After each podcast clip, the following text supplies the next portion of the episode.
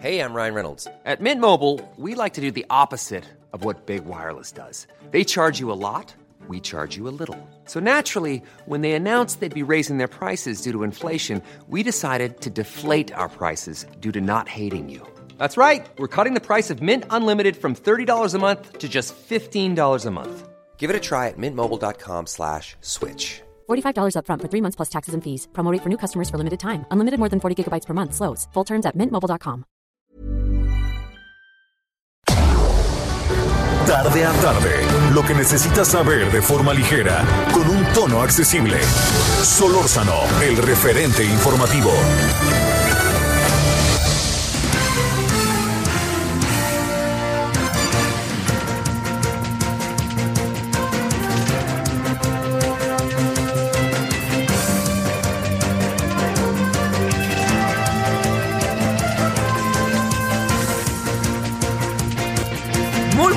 Tardes.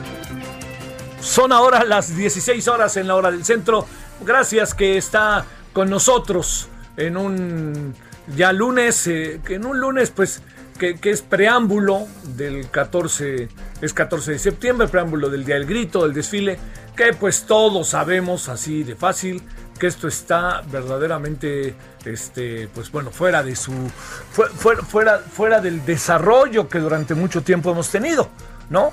Fuera de estos parámetros, ¿no? Que a lo largo de mucho tiempo hemos vivido siempre, año tras año, pero ahora con el COVID, pues las cosas adquieren una dimensión absolutamente definitiva, eh, definitivamente, perdón, absolutamente diferentes, quería decir. Entonces, bueno, pues mire, si usted mañana va a celebrar el grito, yo le diría, no deje de tener cuidado, no deje de tener atención, no deje de tener todo lo que tiene que ver con estos problemas que, que estamos viviendo. ¿Por qué? Porque eh, está clarísimo que todo el proceso que vivimos respecto al coronavirus no es un asunto que por ningún motivo se pueda hacer un lado, dejar a un lado. Yo le diría, esto es lo que eh, lo que, digamos, eh, hemos tenido pruebas fehacientes suficientes para que le entremos a ese tema con eh, enorme seriedad y enorme cuidado. He, he leído luego historias. la verdad que digo tengo amigas amigos que les ha dado pero por fortuna han salido solo uno no salió pero, pero han salido en general, han logrado recuperarse. Algunos han sido asintomáticos, otros sí lo han tenido de manera muy directa, este, y alguno de ellos este, también estuvo en el, con un respirador en el Instituto Nacional de Enfermedades Respiratorias, eh, co- con, un, con un desenlace positivísimo y además contándonos las muchas maravillas de lo que es el Instituto Nacional de Enfermedades Respiratorias. Pero hay otra parte que, que hay gente que de repente no lo cree, ¿no? Y entonces el, el no creer cuando volteas la cara, como no te has cuidado, como no se ha cuidado, cuando uno voltea la cara, el no creer, ¿a qué lleva? A que todo sea mucho más delicado y más grave, ¿no? Entonces, aquí hay que seguir en eso. Luego, esto se lo planteo porque eh, el 15 de septiembre, mañana, va a haber, pues seguramente algunos amigos, familias se juntarán para participar de directamente del- de la ceremonia del grito, viéndola por televisión, en donde el presidente de la República pues, seguramente estará eh, dando el grito, ¿no? Pasará en todos los canales, el Heraldo estará ahí, por supuesto. Nosotros vamos a transmitir mañana nuestro programa desde allá, desde el centro de la ciudad, ojalá nos siga. Vamos a transmitirlo en la, en la noche, no ponga usted cara, señor. Puso cara de yo, no, el de la noche, el de la tarde va a ser aquí. El de la noche va a ser por allá en el mero Zócalo, en algún lugar que nuestra, eh, o sea, que, que ya han diseñado nuestros productores, en fin. Y entonces estaremos ahí. Pero bueno, pero esto se lo cuento por lo siguiente. Por favor, por ningún motivo, yo sí le digo, vaya usted a, a perder de vista, tal cual, la importancia que tiene el cuidado. Entonces, si mañana hay fiesta, pues no sea una fiesta muy grande. Si va a gritar Viva México, pues que viva México siempre, pero que también el Viva México vaya de la mano de un eh, cuidado con sus amigos, con quien fuera, porque además luego el 16, pues en sentido estricto, el 16 no se trabaja, ¿no? Eh, es un día feriado, es... Eh, algunos dicen que es el verdadero día de la independencia, nosotros lo tenemos ahí del 15 en la noche.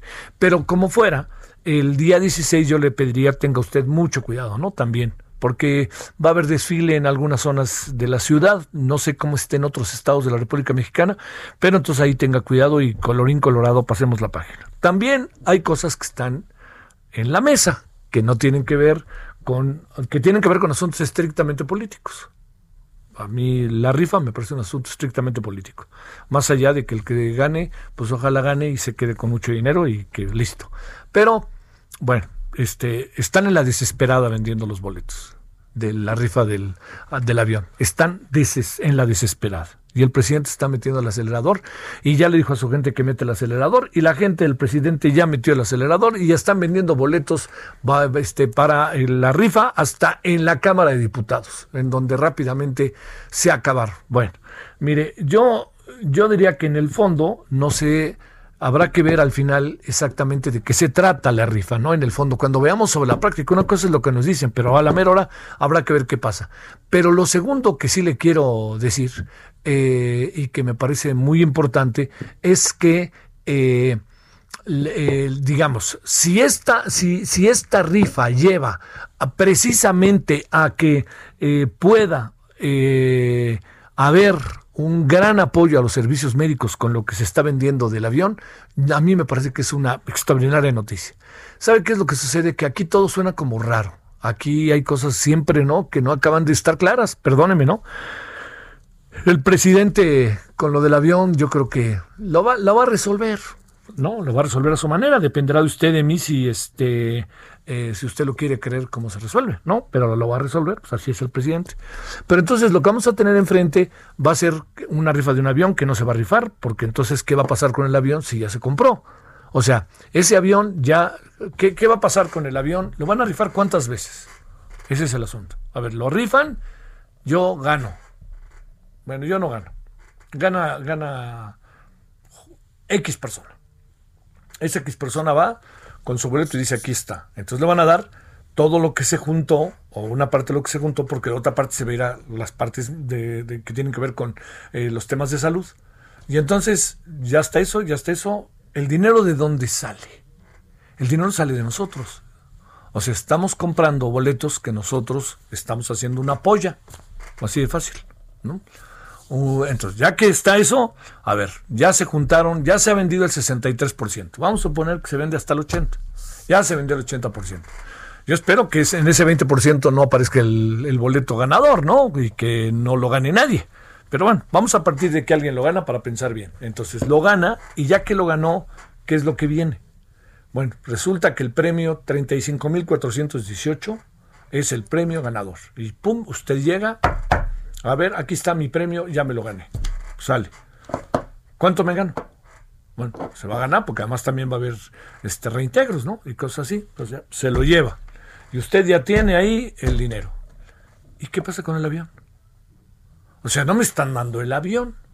No, no me lo van a dar. Pues digo, pues lógico, ¿no? Entonces, o sea, eh, o me lo van a dar en términos figurativos y ahora yo lo voy a tener que vender, ¿o qué? Si no lo pudo vender el gobierno, por más que el gobierno diga, ahora sí ya estamos a punto de venderlo, fueron puras patrañas. Nunca estuvieron cerca de venderlo, nunca.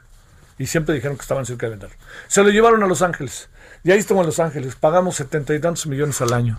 Y ya, se lo trajeron para México porque se dieron cuenta que nos iba a vender. No, y, el presidente siempre, no, ya estamos cerquita de que lo vendan. Ya hay varias personas que se han puesto de acuerdo. Eso no lo vienen diciendo desde hace un año y medio. Ahora, que el avión era útil o no útil, créame que esa es otra discusión. El asunto está en lo que están haciendo con el avión. Es ahí donde está el asunto. Bueno, si usted va a comprar su boleto de avión, yo le diría, este, eh, cómpralo y la verdad ojalá lo gane yo no, no, es evidente que es un asunto que no está suficientemente claro, me digan lo que me digan, no lo veo yo claro lo que está pasando con el, con el tema, no estoy pensando en la trampa ni nada, sino en estas bolas que se mete este gobierno, este, donde nos llena de adjetivos y de, y de circunstancias y al final todo se convierte en, la neta soy yo, así de fácil. Y por ahí creo que podríamos meternos en un lío grande. La verdad, ¿eh? Podríamos meternos en un lío grande. E insisto, ¿qué va a pasar con el avión después de que haya pasado lo que pasó? Es una buena pregunta, ¿no? ¿Qué va a pasar con el avión el 16 de septiembre? A ver, ahí sí, diría Enrique Bermúdez de la Serna, déjenme ver. Ese es uno. El otro asunto que tenemos en los próximos días tiene que ver con el enjuiciamiento a los presidentes, expresidentes.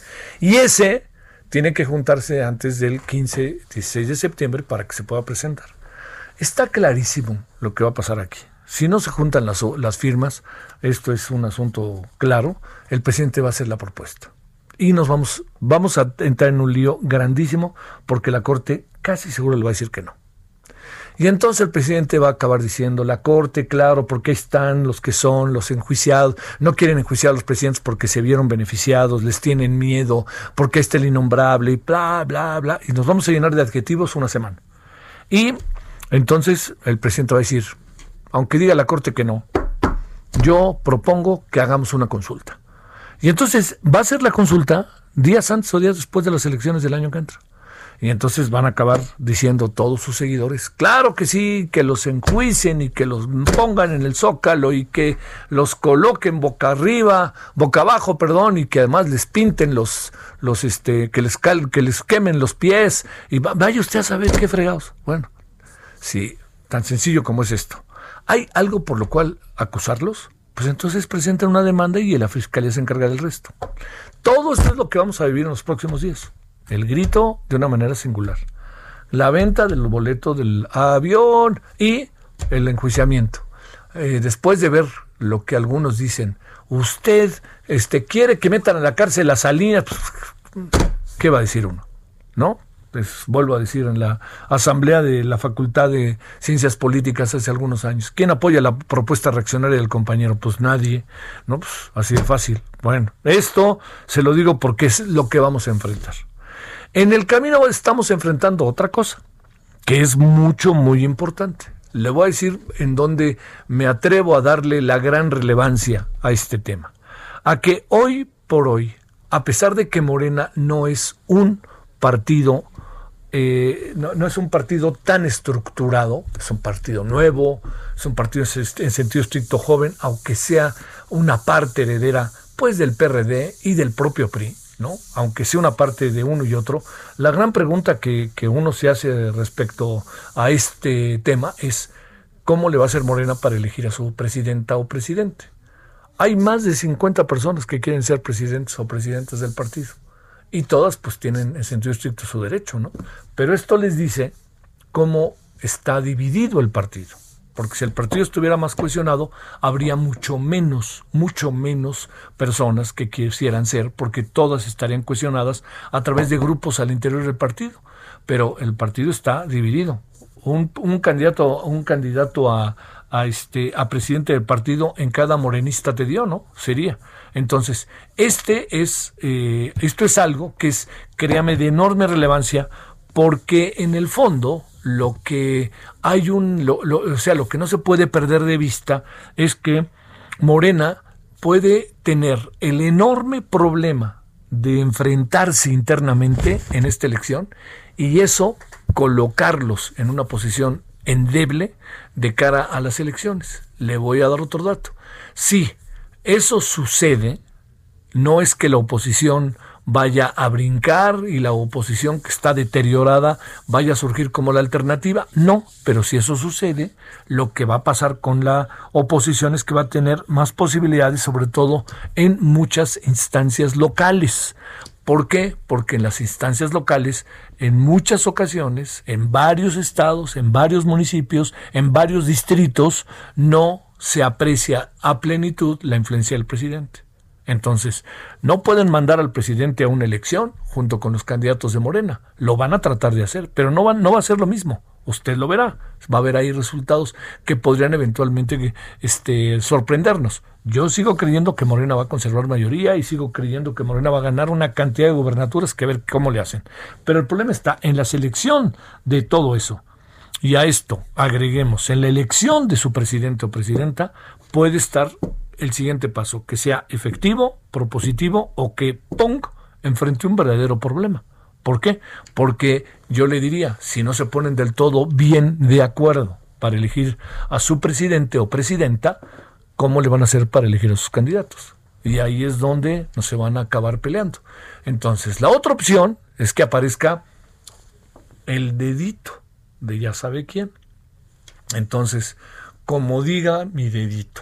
Y el dedito se mueve para un lado, para otro lado, para otro lado, para otro lado.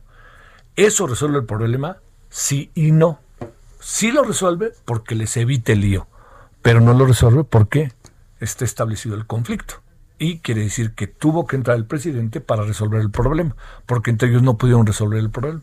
Entonces, cuando el presidente no esté, pues imagínense lo que va a pasar con Morena. Si ya de por sí el presidente ha dicho dos veces, eh, lo tengo bien identificado, ha dicho el presidente dos veces que él no está dispuesto a, verlos así, estas peleas y todo lo que está sucediendo, y al final acabó diciendo, pues si siguen así, ahí se ven. ¿Qué quiso decir con el ahí se ven? Vaya usted a saber, a lo mejor que no se mete o que el presidente es capaz, ¿eh? Al rato hace otro partido político, no con, con la mano en la cintura, así de fácil. Y como tiene infraestructura, pues lo hará. Claro, ya siendo expresidente, pues ya eso ni cuenta, porque él ha prometido que se viera la chingada en cuanto acabe el sexenio. Así que si él se va a la chingada en cuanto acabe el sexenio, pues este, realmente y deja de estar presente, pues a ver qué pasa con ese partido político que hizo. O sea, él se irá a su rancho y colorín colorado. Así de fácil. Bueno, esto estos asuntos se los planteo porque vamos a tener una semana con día feriado, con un poco de día feriado mañana porque mucha gente en la tarde ya no regresa a trabajar, pero con medio día feriado pues, y con día feriado cargado de asuntos políticos que hay que resolver. Así de fácil, ¿no? Nos cruzó la mitad de septiembre con todos estos temas. Entonces, esto le da a usted una idea de lo que viene y de lo que va a pasar en los próximos días y veremos si hay capacidad de solucionar, capacidad de discernir, capacidad de tener a la mano todos los elementos que pudieran eventualmente este, enfrentar esta problemática, que es una problemática también en algún sentido, bueno, en algunos casos yo no entiendo muy bien el juicio contra los expresidentes, no porque crea que son, no, a mí me parece que son impresentables, pero también no creo que sea el caso de eh, lo, de la rifa del avión, ¿no? Así, son dos temas que a mí me, le confieso, no me quedan nada claros y, y no los digo porque no me quede claro lo que pasa, sino qué quieren, a dónde van o qué es lo que están buscando. Pero la otra parte es qué pasa con Morena. Y la otra parte es cómo nos va de grito, que nos va bien. Estoy seguro que nos va bien. Y luego, para colmo de males, pues este, un resucitado Chivas va a recibir, va a ir al Estadio Azteca a jugar en su casa contra el América. Entonces, eso, pues también puede estar hacia el fin de semana ya interesante, ¿no? Ya en términos hasta deportivos y de juntar actividades hacia el fin de semana. Bueno, eso es lo que tenemos, ¿eh? Eso es lo que tenemos. Ya lo verá usted que va a ser una semana interesantita y ya está pasando hoy desde hoy muchas cosas. Bueno, por ahí van algunos asuntos, hay otros por ahí. Hay, una eh, serie que le quería proponer que viera. Es larga, son como 11 capítulos o 12 en la primera temporada. Se llama Borgen. Eh, y mire, le voy a contar muy brevemente el inicio, porque si la puede ver en Netflix creo que valdrá la pena. Es una serie danesa. Es una serie que trata de... es estrictamente política. Es estrictamente política. Es lo que pasa alrededor de una elección en Dinamarca y esa elección marcada porque habrá que recordar que en la medida en que son regímenes en donde la medida en que se tiene una cantidad determinada de escaños, eso lleva a que la, eh, la monarquía danesa le diga al partido que más este, escaños tiene, que le diga al partido, usted organice el gabinete y el gobierno. Entonces, quien organice el gabinete y el gobierno, hablo de nuevo de un partido político que tuvo más escaños en un proceso electoral, eso le da a ese partido la autoridad incluso para formar el gobierno y en una de esas hacer determinado tipo de alianzas de tal manera que el partido político al final acabe gobernando con un primer ministro o primera ministra en su caso. Eso es lo que pasó aquí. Es lo que pasó aquí en esta historia. Esta historia son dos partidos profundamente poderosos, eh, cargados de toda una serie de críticas que usted y yo tendríamos muy abiertas, y resulta que en el debate previo, días antes de la elección, el partido moderado termina por representar entre una plataforma, pero sobre todo con un discurso muy preciso de una mujer, que es este, la presidenta del partido, una opción para los daneses. Viene el día de la votación y ella, este partido moderado, es el que gana. Pero el relajo que significa que este partido menospreciado y hecho a un lado forme un gobierno, incluso con toda una serie de salvedades que usted y yo sabemos bien se presentan en estos casos, es la historia. Y ese es el inicio de la historia, junto con la vida privada de la primera ministra, acaba siendo primera ministra contra viento y marea, que tiene un marido con el que tiene un acuerdo de tuvo cinco años y si no eres primera ministra, pues yo ya puedo empezar a trabajar para, para que ahora cuidemos entre los dos los hijos, no solo yo. Y todo, eh, digamos, hay una parte en donde ella logra consolidar una parte de su vida y hay otra que nomás no puede consolidar. Pero lo que es muy interesante es todas estas cosas que de alguna otra manera estamos viviendo en México, las que hemos visto en México últimamente de los partidos y en el mundo entero, ¿eh? Uno dice, caramba, ¿no? Pero este, el mundo está así, el mundo está así. Vale la pena, hay que se la vaya echando. Yo la estoy viendo desde el jueves de la semana pasada y sí vale la pena que la vaya viendo. Ojalá le dé tiempo y sobre todo ahora que hay días feriados no lo deje de hacer. Bueno, vamos a contarle algunas cosas que han pasado en las últimas horas, si le parece, para que tenga usted ahora sí ya el panorama de, eh, de esta tarde, de cómo anda México, cómo anda el mundo. Solórzano, el referente informativo.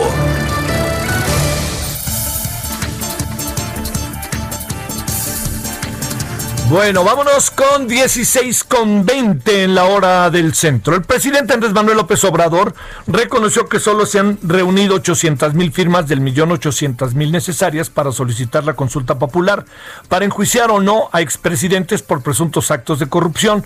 Ante esta situación, anunció que analizará si mañana presenta él mismo la solicitud para que se realice la consulta. Dijo que ya tiene el borrador del documento. Dicho de otra manera, está haciendo lo que quería hacer. Dijo que iba a consultar. A ver si quieren o no quieren, mangos. Yo sí quiero y lo vamos a hacer y dejen de joder. Así de fácil. Eh, no, no encuentro otra lectura de las cosas. La Catedral Metropolitana de la Arquidiócesis de México negó que el ejército mexicano haya tomado sus instalaciones como se difundió en redes sociales y aclaró que solo cerró los accesos a la Plaza de la Constitución con motivo de las actividades patrias en esa zona los días 15 y 16 de septiembre. Oiga, totalmente cierto, ¿no? Nos encantan la, nos encanta el escándalo, pero esto es totalmente cierto. Colectivos feministas y familiares de mujeres víctimas de feminicidios convocaron al Antigrita este 14 de septiembre las instalaciones de la Comisión Nacional de los Derechos Humanos del Centro Histórico como protesta por el grito de independencia. El acto se llevará a cabo a las 17 horas. Antigrita en lugar de antigrito. Feministas tomaron las instalaciones de la Comisión de Derechos Humanos del Estado de Guerrero. Esto es en Chilpancingo, en solidaridad con las mujeres que fueron desalojadas de manera violenta de las oficinas de Ecatepec, Estado de México. El empleo formal dio en agosto y durante los primeros días de septiembre las primeras señales de recuperación.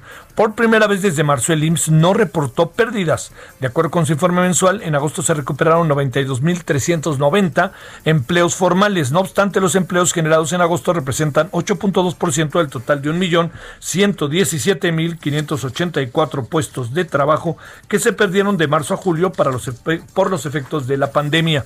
El presidente Andrés Manuel López Obrador informó que Tomás Herón, exdirector de la Agencia de Investigación Criminal de la extinta Procuraduría General de la República, fue buscado en Israel y no en Canadá. ¿Qué necesidad de decir dónde anda, no?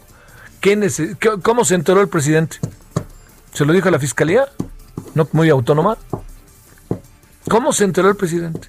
¿O qué? Una tía de él le habló, le dijo, oiga, presidente, fíjese que mi tío Tomás está en Israel, ahí en la calle Baljón y Bin. No, pues no marchen, digo, ¿qué necesidad de, de lanzarse con eso?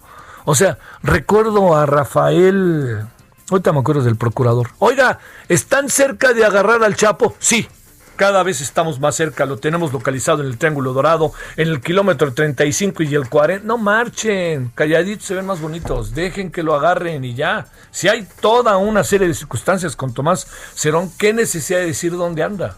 O sea, ¿para qué detonar el asunto de esa manera? ¿Para quedar bien con los padres de familia?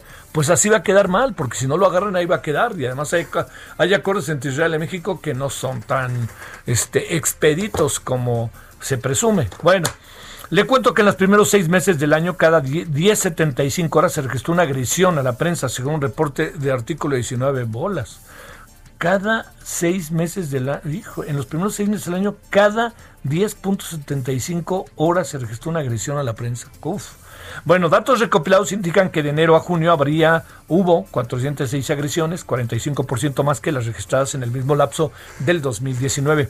Principalmente fueron amenazas de muerte, hostigamiento, bloqueos informativos y alteraciones de contenido. De las 406 agresiones, 199 fueron generadas por autoridades. Artículo 19 documentó el asesinato de dos periodistas de enero a junio. Marilena Ferral, el 30 de marzo en Veracruz, Jorge Armenta, el 16 de mayo en Sonora. En total, cuatro asesinatos en 2020, considerando los casos de Pablo Morrugares, asesinado el 2 de agosto en Guerrero, y Julio Valdivia, asesinado el 9 de septiembre en Veracruz. Con esto suman 15 periodistas asesinados bajo la actual administración. Los estados con más agresión, Ciudad de México, Puebla, Oaxaca, Veracruz y Quintana Roo.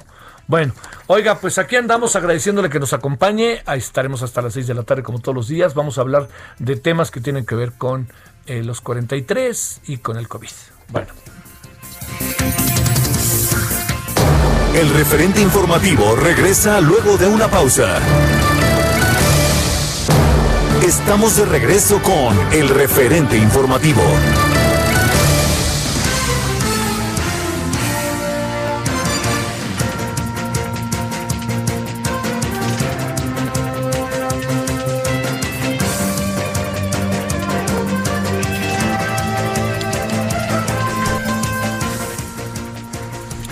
Bueno, aquí andamos entonces. Eh, estamos, eh, ya lo sabe, de 16 a 18 horas en hora del centro.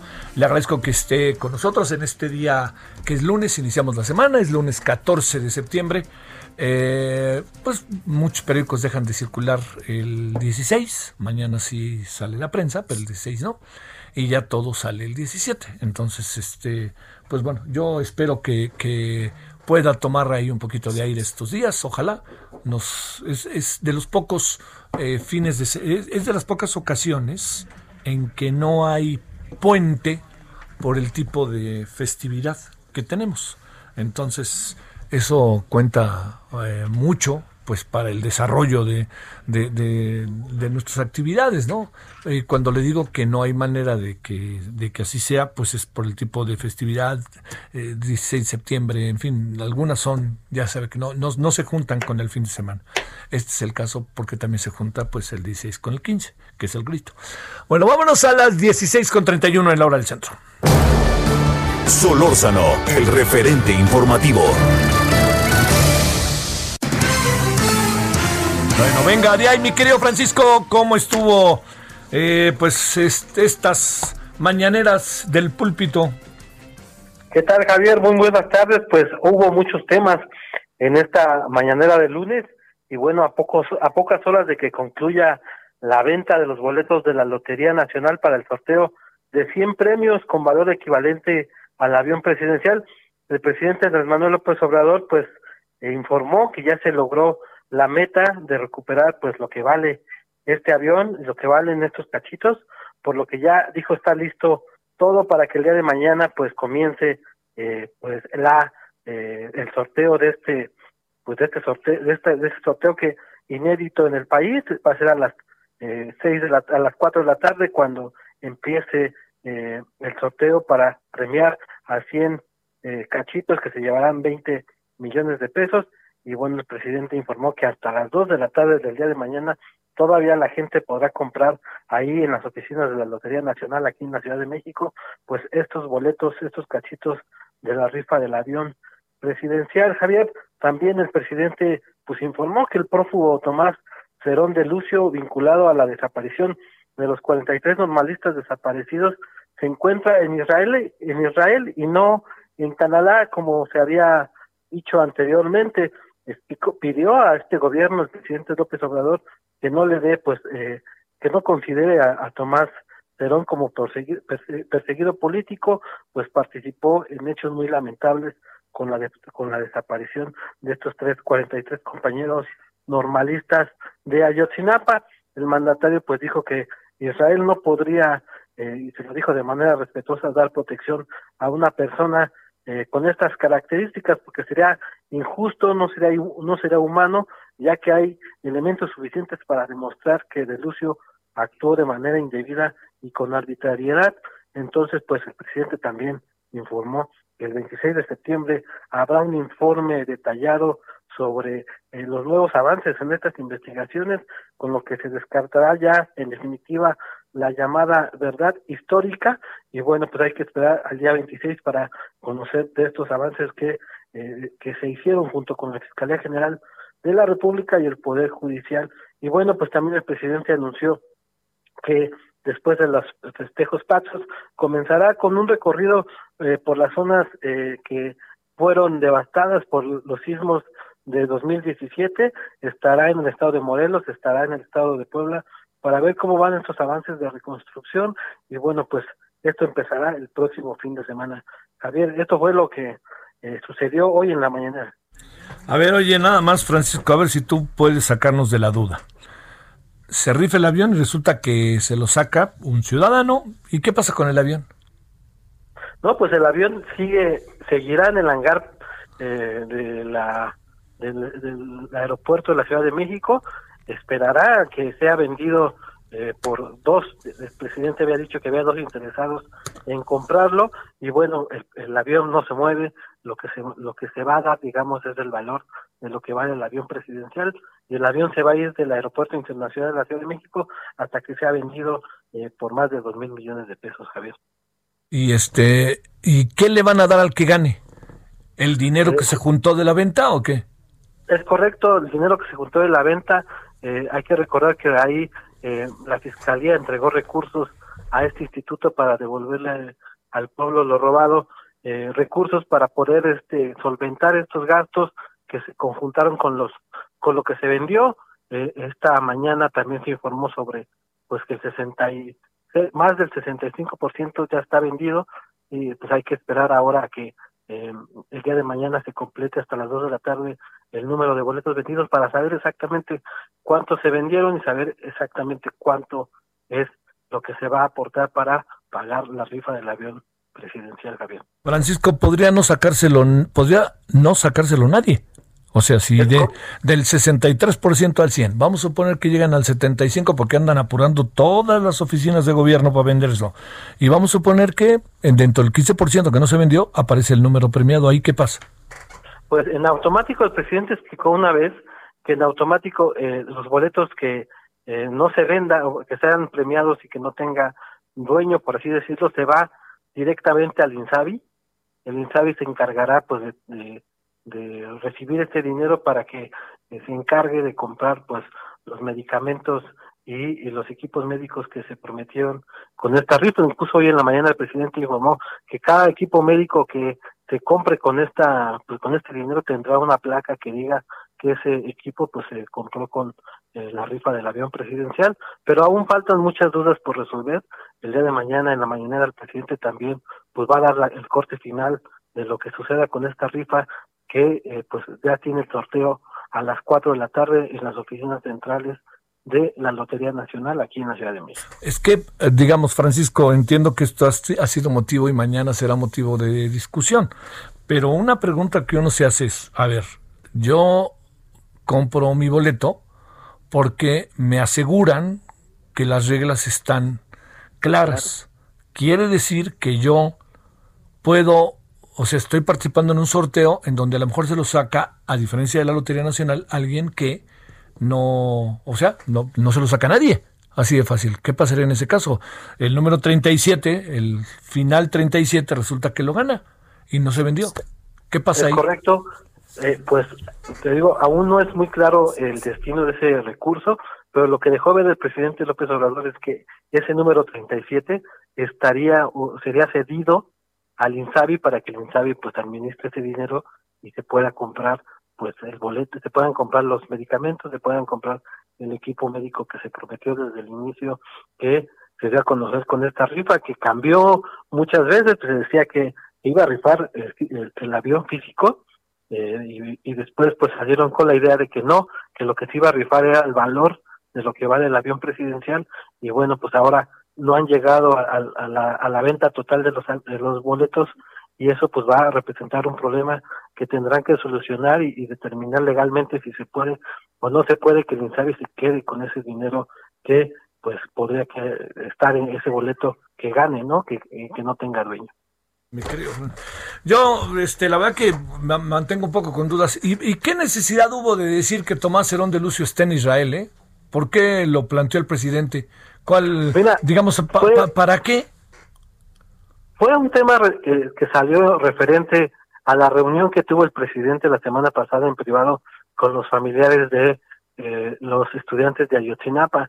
Eh, fue una reunión pues en Palacio Nacional y bueno, los, los padres de familia salieron ese viernes eh, sin dar mucha información, diciendo que había avances, que no podían dar detalles y bueno, hoy el presidente pues adelantó uno de esos detalles que eh, los padres no quisieron dar a conocer y es esto de que pues que tienen ubicado eh, en otro país a Tomás Herón y no en Canadá, como se había dicho, y pues le está pidiendo desde este momento al, gobierno de Israel que no le dé eh, pues protección a Tomás, porque Tomás pues fue parte de estas torturas que muchos mexicanos vimos en videos y bueno pues la idea es que no sea un protegido político de Israel y que puedan pues detenerlo en este país eh, Javier ¿Cómo se enteró el presidente que está en Israel? ¿Se lo dijo a la fiscalía?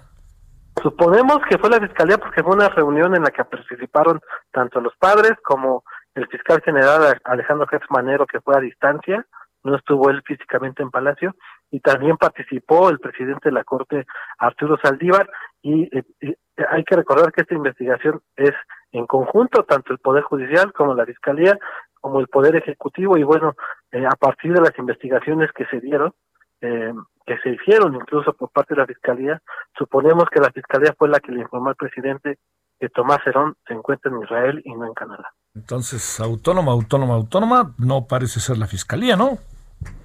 Pues parece que no. bueno, ya veremos, Francisco. Sale, muchas gracias. Hasta luego. Asunto muy, muy complicado y lo complican más. Esa es la pura, es lo, es lo que alcanzamos a apreciar. Eh, son ahora las 16:41 en la hora del centro. Solórzano, el referente informativo. Bueno, Vaya Pillenut es coautora del libro Ayotzinapa, la travesía de las tortugas. Eh, desde la semana pasada la buscamos, pero estaba ella terminando un trabajo que tiene que ver con este tema y ahora ya un poquito más, con más posibilidades y con más información, le hemos pedido que tome la llamada. Vania, ¿cómo estás? Buenas tardes. Buenas tardes, Javier. Muchas gracias por la invitación ya en el marco prácticamente de los seis años de la desaparición forzada de los 43 normalistas de Ayotzinapa. Oye, no sé qué piensas, pero como que no, como que a lo mejor hubiera sido mejor guardar, ¿no? El asunto de Tomás Herón en Israel por todo lo que puede pasar, ¿o qué piensas de eso? ¿Sabías algo de eso? Sí, bueno, pues justamente también fue una sorpresa para mí en, en el sentido reporteril, pero sí en el sentido general de cómo ha manejado este gobierno el caso, pues es una opinión muy personal, de acuerdo pues al, al análisis de esto, de este caso y las investigaciones, pues justo de despresurizar esta versión de que no hay avances reales, ¿no? En la última reunión que tuvieron los padres, eh, justamente con Andrés Manuel López Obrador, pues referían que este presidente por lo menos ha dado avances puntuales y, el, y están, pues si no contentos es la palabra de varios padres de familia, Javier, con los que yo he tenido la oportunidad de platicar, sí, satisfechos en un 60-70% de que cada reunión haya avances sustanciales y, y claro, este este hecho puntual del acceso a la justicia y de que uno de los principales acusados para los padres en torno al, a la falsedad de esta creación de la verdad histórica, pues es Tomás, Tomás Herón de Lucio, pues claro que llama la atención que a pocos días de que empiece el movimiento, que a pesar de la pandemia, pues no se ha suspendido conmemorativo. Este movimiento, estas movilizaciones que empiezan el próximo 21 de septiembre, pues creo que un poco es estar hablando del caso y estar dando el mensaje de que sí están llevándose a cabo las investigaciones y pues así lo, lo analizo yo y para los padres simplemente es un síntoma de que pueden acceder a la justicia en este sexenio, ¿no? O es al menos a lo que ellos se quieren aferrar con las últimas indagatorias y con los últimos resultados que les han presentado. ¿Tú qué piensas, Vania, de esto? Eh, porque, digamos, eh, hay una parte que uno piensa de la llamada este, en, el peor momento, ¿no? Verdad histórica, de cosas que han pasado, que se han dicho y que parece que hay una coincidencia de que algunos asuntos sí se dieron en algunos asuntos en esa situación, pero apurar, tratar de sacar cosas, no sé tú cómo lo estás viendo que conoces también todo el desarrollo de estos casi seis años. Pues mira, eh, es una buena señal, pero al mismo tiempo varias pistas que están siguiendo ya a los seis años, pues sí se habían dado a conocer en, a un inicio. Eh, reporterilmente habíamos tenido la oportunidad, en mi caso, por, eh, de estar en, en, el equipo que yo formaba, del que yo formaba parte en ese momento, que era del Universal, me refiero al 2015, pues de hacer algunos recorridos a esta barranca de la carnicería, en donde ya después nos confirma pues la actual Fiscalía General de la República que encontraron los restos de Cristian y Rodríguez. Y, bueno, Javier, comentarte que que rascar en el pasado o, darme cuenta o darnos cuenta los reporteros que hemos cubierto este caso desde que ocurrieron los hechos, pues que son varios, varios nudos y varios momentos que ya habíamos revisado en otros años, pues bueno, nos hacen pensar que sí hay unas investigaciones referentes a las a los consejos o a las otras otras teorías o a las hipótesis que se tenían y bueno, también da la impresión de que los padres de familia están recuperando estas líneas de investigación que no habían sido escuchadas en su totalidad por las por los otros investigadores, ¿no? Ya no decir nada más el otro gobierno, pero sí los otros investigadores que han estado al, al frente de este caso.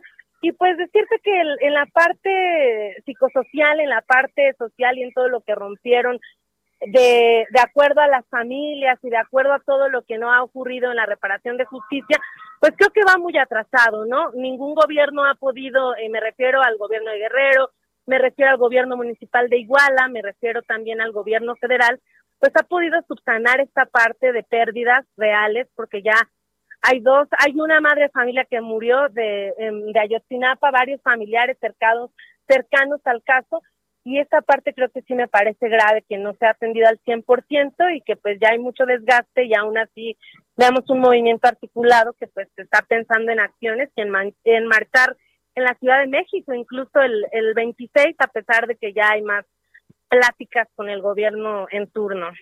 Oye, este, la, insistencia de tratar de mostrar eh, constantemente avances que además pues tienen la lógica no solo de promesa de campaña, quisiera pensar también que un compromiso de personajes como Alejandro Encinas no, no nos llevará de repente a un callejón sin salida, Vania, o sea que se aparezcan y aparezcan nuevas informaciones que al final no se puedan corroborar o cumplir y acabemos haciendo otra verdad histórica que nos va a meter en más líos. ¿Qué piensas?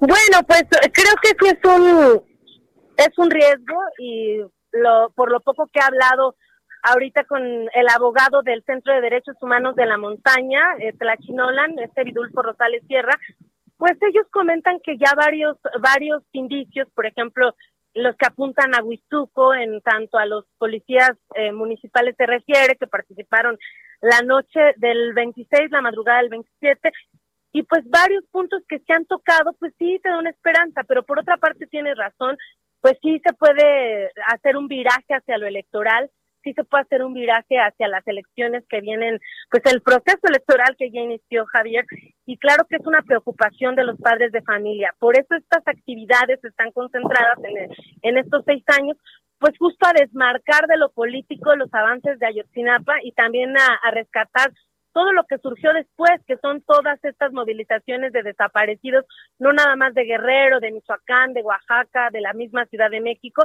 Y pues yo creo que esto es lo que están aquilatando, lo que están equilibrando es lo que han logrado. Y si bien en el asunto de la Fiscalía General de la República tienen muchas dudas y todavía como que hay caminos que no conocen al 100%, es más, la familia de Cristian Rodríguez al 100%, pues ellos siguen buscando a su hijo con vida, a pesar de que ya hay un indicio, pues de que puede indicar que el ADN es de él, pues entonces sí llegamos a un callejón sin salida porque siguen, la, la exigencia principal es vivos se los llevaron y vivos los queremos, y esto nos puede llevar indudablemente a callejones sin salida, y a que ha pasado tanto tiempo que la verdad que pudo ser real hace cinco años, pues ahora pierda sentido, ¿no? Porque con Innsbruck pues vienen trabajando también ya desde hace muchos años las autoridades. Entonces, pues es lo que yo te puedo decir, el balance que yo tengo, las detenciones son importantes, pues eh, esta última que de Carlos Gómez Arrieta, del director operativo de la Policía Federal Ministerial, pues resulta importante, ¿no? Para el ánimo de todo este movimiento, pero tienes razón, en los hechos hay un balance de qué va a pasar y de todas las respuestas que nos den, no hay una, una verdad que llene todos estos huecos que ellos han solicitado que llenen. Híjole, Iván, es que esa es, la gran preocupación porque, digamos, eh, eh, fíjate, yo entiendo la, voluntad del gobierno, pero mira, algo que, puede ser de manera paralela. Eh, parece que se ha llegado a un acuerdo para que en pasta de conchos se haga el memorial se indemnice y además se garantice la recuperación de los cuerpos. Eso va a estar, o sea, como que hasta dónde hasta dónde llegar, esa sería como la gran pregunta. ¿Hasta dónde llegamos en circunstancias en que sabemos que que, que son, híjole, dolorosas para el país, para mucha gente, pero cómo mantenemos un nivel en donde no nos, no nos debemos de equivocar respecto a lo que estamos haciendo, ¿no? Efectivamente, pues vamos a quedarnos muy atentos. Yo creo que sería muy malo que fuese pura demagogia el mensaje de Andrés Manuel el próximo 26 de septiembre, que fue uno de los compromisos, ¿no? Que tiene con los padres de familia y pues se supone que Exprofeso va a convocar a su gabinete para que también haya avances generales, ¿no? O sea que que Ayotzinapa sirva como un catalizador de varias respuestas y pues yo creo que es lo que esperaremos, o por lo menos yo como reportera esperaría en este mensaje algo más articulado, que bien, pues como tú lo dices, de manera fragmentaria han dado avances de lo que vienen haciendo y pareciera que no están detenidas las investigaciones a pesar del contexto, pero pues vamos a ver más bien qué es lo que tienen que decir las autoridades este, ¿qué, ¿qué ánimo alcanzas tú que has estado tan cerca a apreciar de, del asunto? Eh? El ánimo, ¿qué tiene que ver? Pues obviamente con los padres de familia, con los normalistas que, se, por cierto, se manifestaron este fin de semana de nuevo ahí en la carretera México-Acapulco, Acapulco-México. Este, ¿Qué alcanzas a apreciar del ánimo? ¿Encuentran, o más bien ya viven el escepticismo y, pues basta no ver, no creer? ¿o qué, ¿Qué ves? Bueno, pues esto es muy importante porque a pesar de todo lo que ha ocurrido en este tiempo, incluida la pandemia, pues tienen ellos un, una movilización ya, ya muy permanente y que no se va a suspender. Y entonces, aunque algunos tienen eh, problemas de salud, aunque algunos padres han estado ya bastante agotados en este proceso, pues tienen prácticamente seis actos políticos eh, públicos empiezan con un mitin en, Iguala el 21 de septiembre, el 22 en el Congreso del Estado de en, Guerrero, en Chilpancingo, el 23 van a la, Suprema Corte de Justicia de la Nación, a la Ciudad de México y al Consejo de la Judicatura Federal. Después van a terminar el 25, 26 y 27 con mitin, marcha, este es una marcha nacional que están convocando en el Zócalo de la Ciudad de México y terminan en Iguala recordando a estos tres estudiantes que fallecieron en estos hechos y también a las otras tres personas civiles que murieron en, en estos hechos trágicos que dejaron además a 22 lesionados, Javier. Y bueno, pues yo te contesto con esto porque me parece algo muy articulado que si bien pues podemos ver que es distinto por el tiempo, pues te, te lleva a la reflexión de que siguen estas pláticas y sigue la intención de exigir justicia en, en los mismos términos que lo plantearon desde un inicio, que, que sus hijos lleguen con vida. Y pues bueno, esto es lo que vamos a ver en estos seis años, que viene siendo una exigencia repetida, pero muy puntual porque no han tenido las respuestas al 100%, ¿no? Entonces, pues yo podría quedarme con esto, con que si siguen las movilizaciones y la organización, pues hay algo que todavía se pueda rescatar a pesar del desgaste de, este grupo. Sin la menor duda. Vania Pillenout, muchas gracias. Bonita tarde, gracias por la invitación. Hasta luego. Eh, Vania hizo un libro que se llama Yotzinapa, la travesía de las tortugas, que es, es, un, es un buen libro de consulta eh, sobre el tema. Pero ya escuchó usted la versión que ella tiene y la versión que nos plantea respecto a lo que está pasando, que eso me parece que nos ayuda muchísimo a entender el flujo de las cosas. ¿eh? Esto no lo perdamos de vista por ningún motivo. Cómo se han venido dando las cosas, el flujo así de fácil de las cosas y a ver qué podemos ahora ver en función de que se acerca el 26 de septiembre. Bueno, vámonos, eh, estamos yéndonos a una pausa. Déjeme decirle que vamos a ver Vamos a hablar hoy, hoy de manera muy singular, el, el periódico la, la, Jornada entrevistó y además le puso como de galán de televisión una fotografía al señor este, López Gatel en su portada. ¿eh? Auténticamente le fue bien a López Gatel, ¿no? Eh, además, bueno, ya se enojó, ya, ya, ya sabe, ya, ya es mucha intransigencia la que se mueve a través de él. Es un personaje que creo que no no, no ha terminado por, por consolidarse como vocero. Creo que eso es lo más delicado, me parece, ¿no? Pero bueno, decir algo en contra de él, créame que es hasta, hasta delicado, hasta como para echarse a correr. Uno, uno, no alcanza a entender bien a bien este, cómo es que acabamos entrando en esa dinámica. Se lo digo con sinceridad. Bueno, oiga, hoy en la noche, tema importante. Hoy en la noche el tema es la Guardia Nacional. Y vamos a hablar con Marco Rascón, pero ese va a ser de Morena y vamos a hablar sobre la Guardia Nacional. Bueno, hasta el ratito, pausa.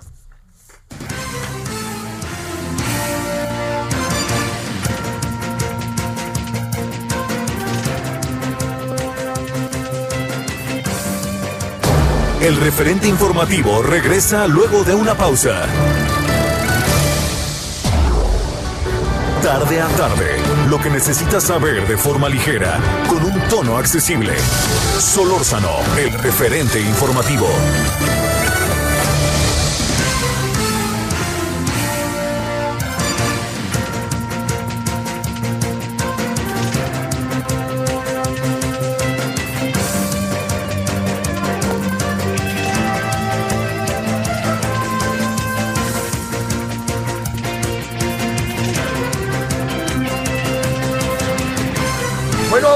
17 horas en la hora del centro. Eh, ya le decía, en la noche vamos a entrarle al tema de Morena, vía Marco Rascón. Está interesante.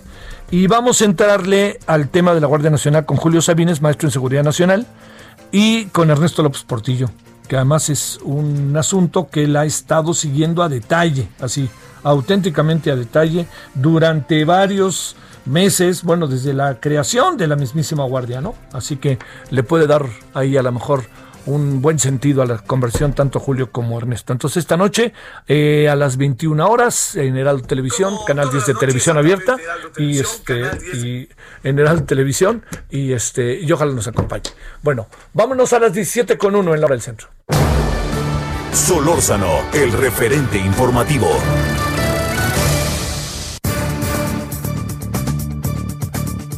Bueno, a ver, en todos estos procesos en donde eh, particularmente con el tema eh, que, que, nos genera tanta atención eh, y me parece conciencia, quisiera yo pensar, que tienen que ver con el caso de, eh, en general con los casos legales, etcétera, pero sobre todo en este caso con los casos, con, con el caso como el de los 43 eh, normalistas desaparecidos en Iguala, la, la, la pregunta es, este, qué tanto se está respetando el proceso y qué tanto hoy el presidente lanza lo que lanza diciendo que está en Israel Tomás Herón de Lucio y qué tanto se rompe, le diría yo, pues todo este proceso y diría dónde está la autonomía de la fiscalía. Bueno, ¿es así o no es así o estamos ya demasiado quisquillosos? Vamos a hablar con Jorge Lara, abogado internacionalista, sistema penal acusatorio, seguridad y justicia, prevención de lavado de dinero.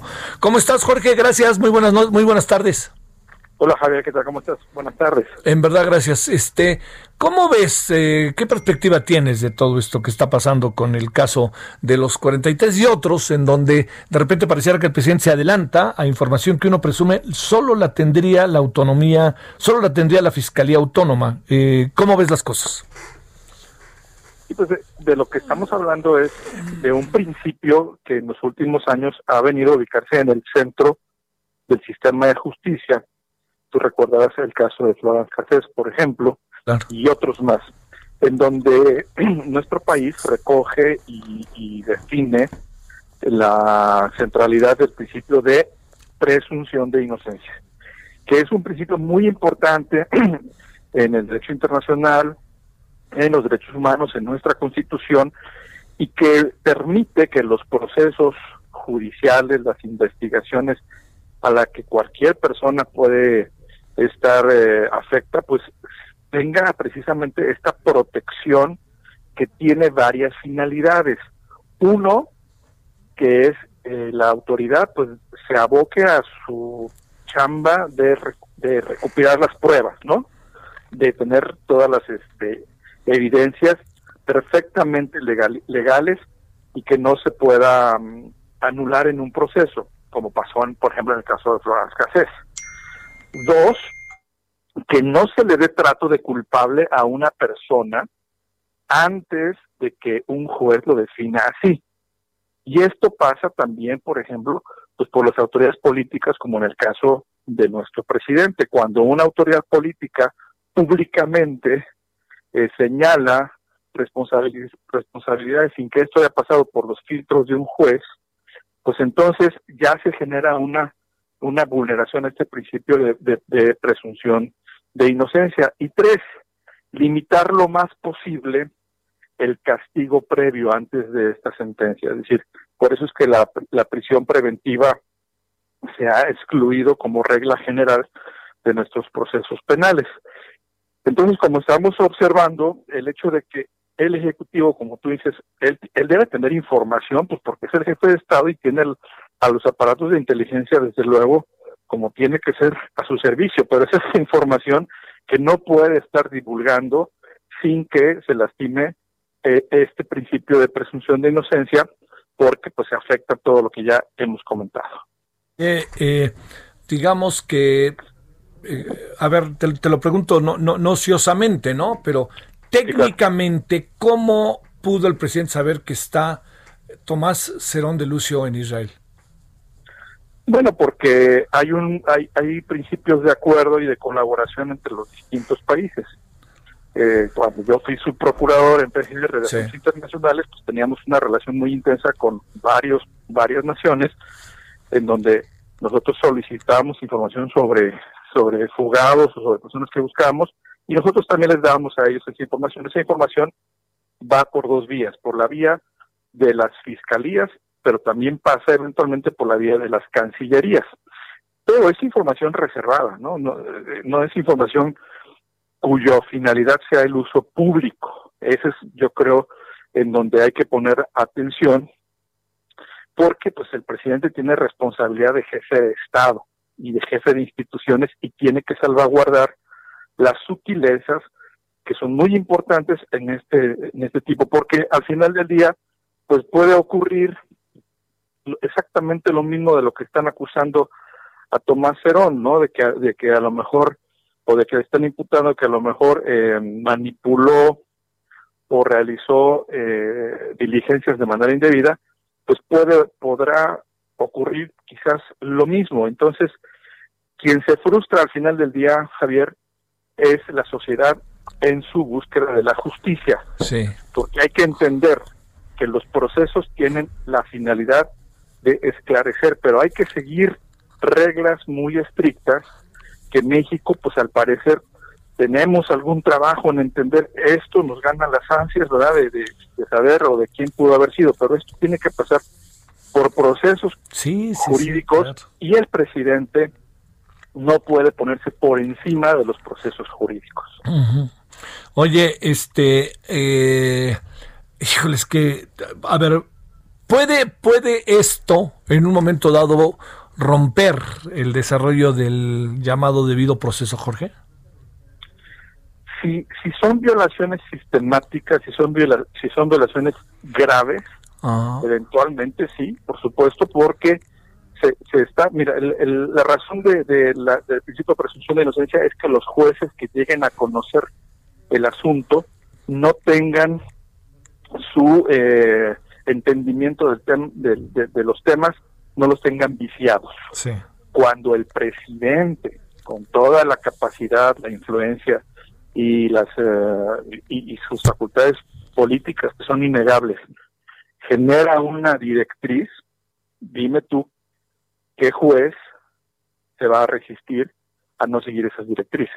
Claro. Entonces en, en muchos países este tipo de señalamientos eh, incluyen la posibilidad de excluir medios de prueba.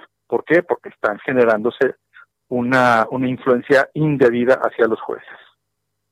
Oye, este, eh, a ver, después de tu experiencia en la gestión de gobierno, eh, ¿alcanzas a, visualizar o a...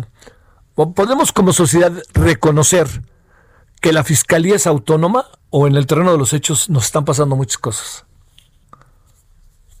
Hay algunas cuestiones que en, el desarrollo y la gestión de nuestras instituciones de seguridad no hemos logrado madurar.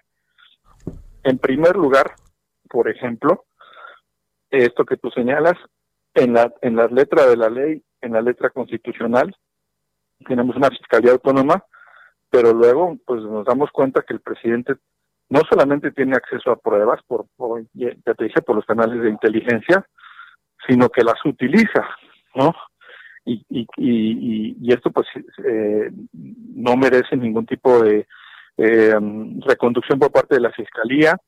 Yo creo que es muy importante que estos últimos eh, gestión, estos últimos tramos en el fortalecimiento de la autonomía pues se dé con toda, con toda certidumbre.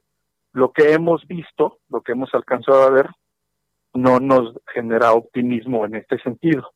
Pero también te diría lo mismo sobre la autonomía de la gestión de las policías y de las policías de investigación. Entonces, tenemos que trabajar eh, en estos dos ámbitos, en darle autonomía a la investigación de la policía, que deje de ser un simple auxiliar de la fiscalía y que la fiscalía se, se haga respetar en ese sentido por una por varias razones, pero una muy importante, porque si no los procesos que tiene a su bajo su mando, pues se van a, viciar y muchos de ellos se van a frustrar.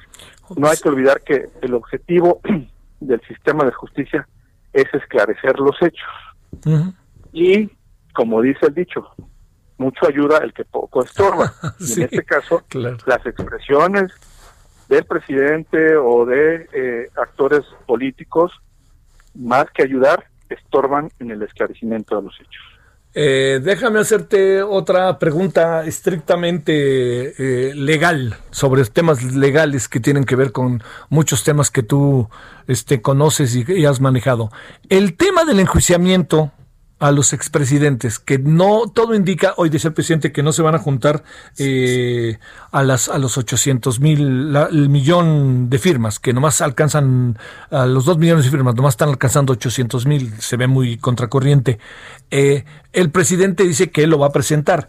Difícilmente pienso que la, la eh, la Corte podrá dar el visto bueno, digamos. En términos más allá de filias, fobias, ¿Cómo, ¿Cómo enderezamos el asunto? ¿Cómo lo entendemos el asunto técnica y legalmente?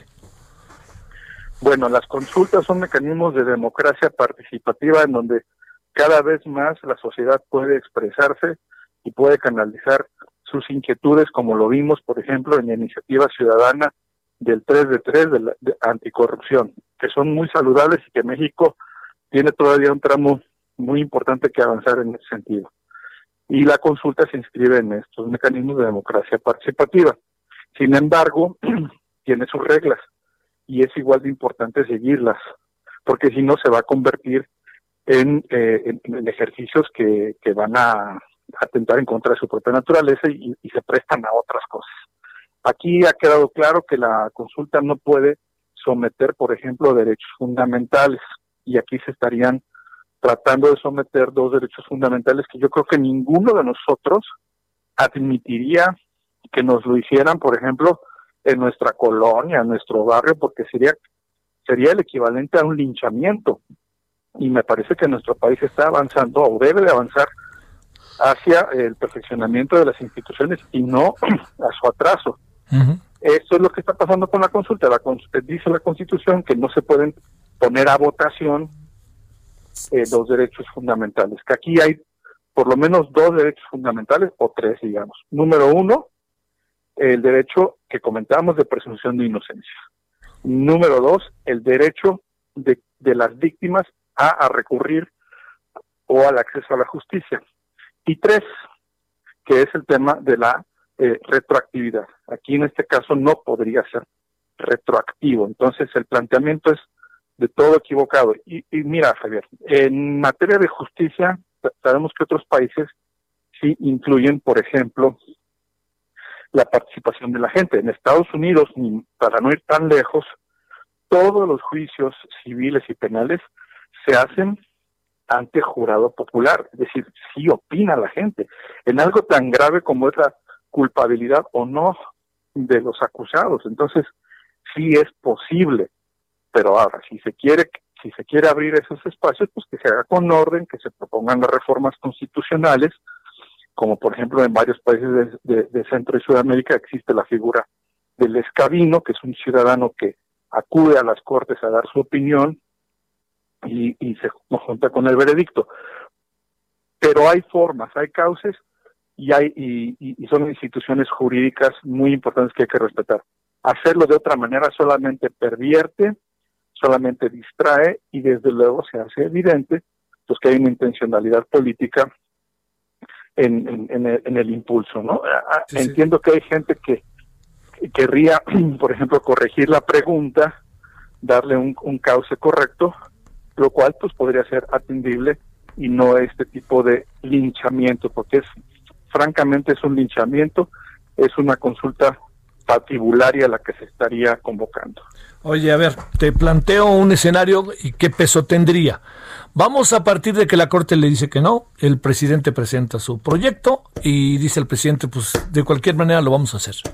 Y lo hace el presidente y ya sabes, políticamente funciona, este es un momento en donde el presidente necesita también de otros elementos en su entorno y la gran, la gran cosa es que eh, al final él tiene elementos para decir vamos a hacer la consulta fuera de lo que es el marco del Estado de Derecho. Eh, en el cual estamos constituidos. Pero él dice, bueno, esta es una decisión del pueblo y el pueblo decide y nos echamos para adelante. Una circunstancia de esas, ¿en qué situación nos colocaría Jorge? sería una consulta de facto como la que se hizo con el aeropuerto, carente de toda validez jurídica, pero desde luego con, eh, digamos, la, circunstancia eh, factual, ¿no? Y que podría generar varios varias consecuencias tanto de hecho como de derecho. Para empezar, en el punto, desde el punto de vista fáctico, pues los aludidos podrían igualmente realizar algún tipo de acciones que les pudiesen a ellos eh, significar la protección constitucional de las instituciones. Ojo, tanto en el país como a nivel internacional. Desde el punto de vista jurídico, el presidente podría estar incurriendo en responsabilidad internacional. Los agentes del Estado, los servidores públicos que se presten a darle consecuencias jurídicas a esta consulta de facto, igualmente tendrían responsabilidades tanto en México como en el ámbito internacional, en el ámbito, por ejemplo, de los derechos humanos. Habría eh, consecuencias o responsabilidad patrimonial, responsabilidad administrativa, es decir, se activarían una serie de cauces derivados de la realización de una infracción muy evidente. Si el presidente, si el presidente quiere seguir adelante con esta forma, porque bueno, eh, me parece que es claro que lo que él quiere es lavarse las manos, eh, como Poncio Pilatos lo hizo, es decir, no fue mi responsabilidad. Bueno, el simple hecho de impulsar políticamente, pues desde luego que queda acreditada su responsabilidad en el impulso de algo que jurídicamente no va a prosperar. Y sobre todo con la negativa de la Suprema Corte, si él rehúsa a acatar la negativa de la Suprema Corte, pues entonces estaríamos, insisto, ante una consulta de facto con distintas consecuencias en el ámbito jurídico, tanto en México como en el ámbito internacional. Bueno, oye, no está fácil este asunto. No está fácil porque además está muy problematizado por el tema político y las intenciones presidenciales, ¿no? Pues yo, yo, perdón, Javier, yo creo que, yo creo que eh, discrepo, yo creo que sí está fácil acatar lo que dispone la ley. Sí. Si hay pruebas suficientes que permitan imputar delito y que los expresidentes o quienes sean puedan eh, defenderse en un tribunal apegándose a las reglas del debido proceso, etcétera, etcétera, pues que se haga. Dicen que ancho es Castilla, pues ahí están las vías para unos y para otros. De eso se trata el esfuerzo que se ha realizado en este país durante décadas para darnos un entorno de orden y de controles democráticos. Y creo que es un buen momento para que la sociedad defienda y reivindique todos esos controles.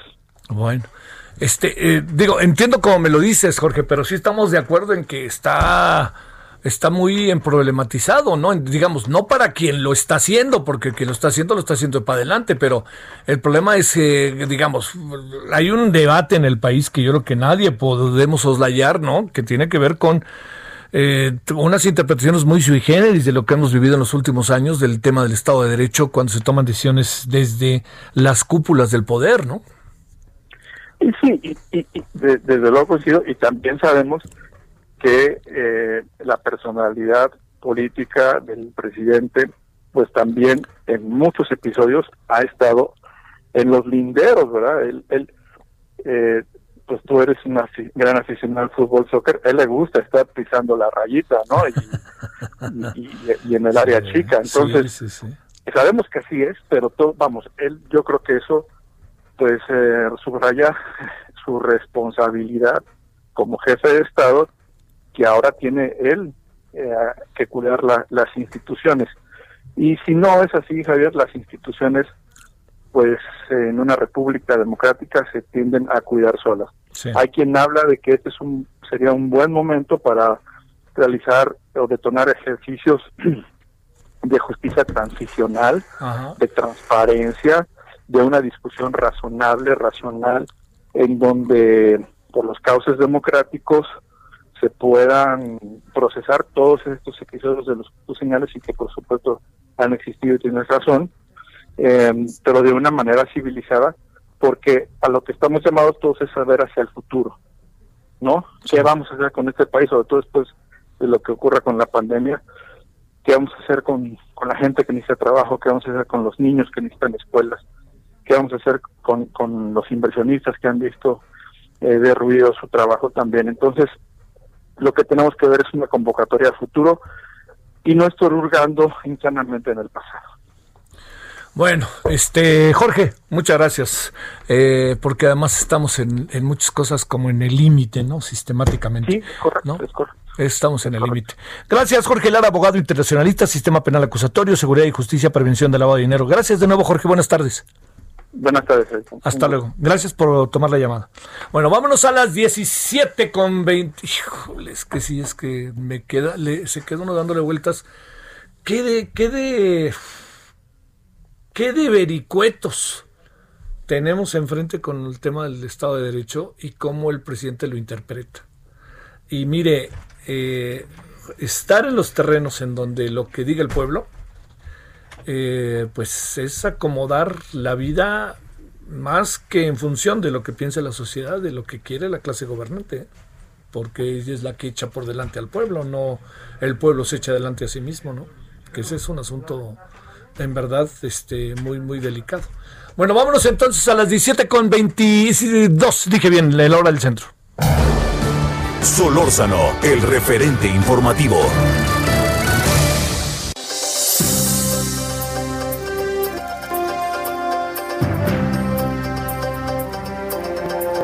Pues están bajo el llévelo, llévelo, llévelo en la mismísima Cámara de Diputados. Nayeli Cortés, adelante. ¿Cómo estás, Javier? Pues sí, en la Cámara de Diputados se instaló un stand de la Lotería Nacional para ayudarle al presidente López Obrador a vender los cachitos de lotería para la rifa del avión presidencial. Hasta hace un momento se habían vendido 160 cachitos. Originalmente el stand estaría solo a las, a las 2 de la tarde del día de hoy, pero pues ante el éxito el stand se quedará hoy hasta las 7 de la noche y mañana lo volverán a instalar hasta la 1 de la tarde. Recordemos, recordemos que el sorteo se realiza justamente mañana a las 4 de la tarde y los recursos que se recauden pues serán destinados al INSABI. Esta iniciativa para poner este stand fue promovida por Mario Delgado, coordinador de los diputados de Morena, y Luis Bárcena, su director jurídico de la Lotería Nacional, pues estuvo en San Lázaro, en la explanada, supervisando la venta de cachitos entre los diputados. Javier. Bueno, oye, eh, las crónicas que uno fue viendo es que dicen que hubo que, que, se arremolinaron para comprar el billete. ¿Es cierto o, estamos aquí ya, ya sabes, en este plan en donde claro que sí, bueno, ya que te digo, a ver. Mira, eh, Mario Delgado citó a una conferencia de prensa a la una de la tarde y convocó a sus compañeros diputados. En ese momento sí hubo una importante cantidad de diputados que estuvieron ahí, pero fue solo en ese momento. En realidad estuvieron llegando poco a poco a comprar eh, sus cachitos. Por ejemplo, eh, Diego del Bosque, que fue quien más compró, compró cuatro. Él lo compró muy temprano, antes de, de esa hora. Y otra, por ejemplo, Rocío Barrera, que solo compró uno informó que había comprado otros 39, pero antes y en otros expendios de Lotería Nacional. Entonces, realmente se arremolinaron en un ratito y pues quien sí estuvo muy feliz en el stand eh, promoviendo la venta, pues fue Mario Delgado. Pues estamos en campaña. Oye, este, la, la oposición compró boletos o no? No compró y no se apareció por ahí siquiera, Javier. Bueno, saludos Nayeli. Buenas tardes. Bueno, vamos a la pausa y hablaremos de COVID, como lo tratamos de hacer detenidamente por lo menos una vez a la semana, más allá de informarle todo lo que pasa, sobre todo con la mirada de alguien que en verdad nos ha dado mucha luz y tiene una mirada, me parece que sumamente interesante, analítica, está en la primera línea de batalla, que es el doctor Fernando Vidal Martínez de INER. Bueno, vamos a la pausa y estamos de vuelta en este día que es lunes, iniciamos semana.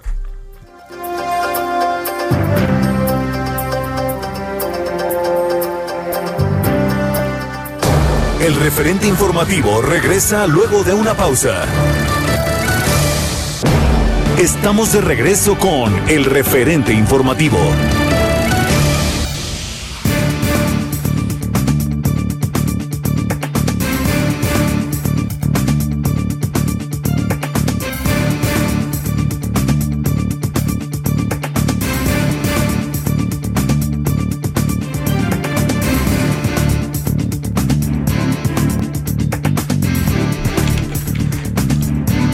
A las 17.30 en la hora del centro.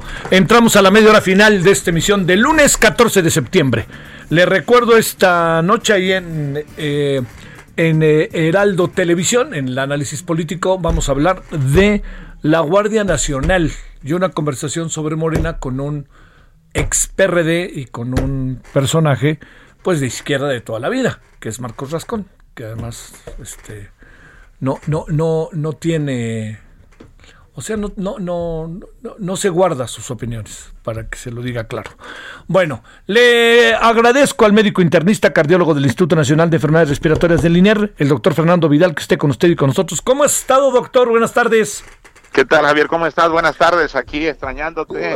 y bueno, a tu auditorio, muchísimas gracias por, por, por estar ahí y a ti, pues, por supuesto, por la entrevista y a tus órdenes, como siempre. Oye, primero, eh, a ver, una opinión que pues que nos ayude, ¿no? Para poder entender el tema de los seis secretarios de salud y la respuesta tan contundente, con carga de sarcasmo, ironía, incluso agresiva de parte del señor López Gatel, como parte de la comunidad médica, etcétera, que alcanza a saber que a lo mejor uno no, no se da cuenta, ¿no? Porque uno está metido en otras cosas, pero allá dentro ustedes mejor que nadie sabe, ¿no?